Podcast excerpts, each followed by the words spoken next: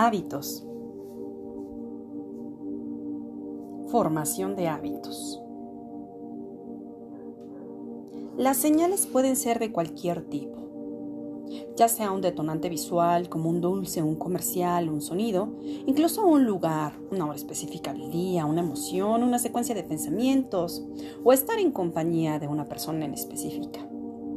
Las rutinas pueden ser complejas o simples y sus recompensas pueden ir desde la comida, refiriéndose a las sensaciones, hasta recompensas de tipo emocional, como lo es el sentimiento del orgullo, llegando hasta la autofelicitación. Sí, requerimos un plan, un bucle para poder cambiar nuestros hábitos. Comienza hoy. ¿Cuál es el pretexto? Comprométete contigo misma, contigo mismo. Genera un cambio, por muy mínimo que te parezca beneficias a tu mente, a tu cuerpo y a tu espíritu. Yo soy tu amiga Annie Girón. Gracias, gracias, gracias.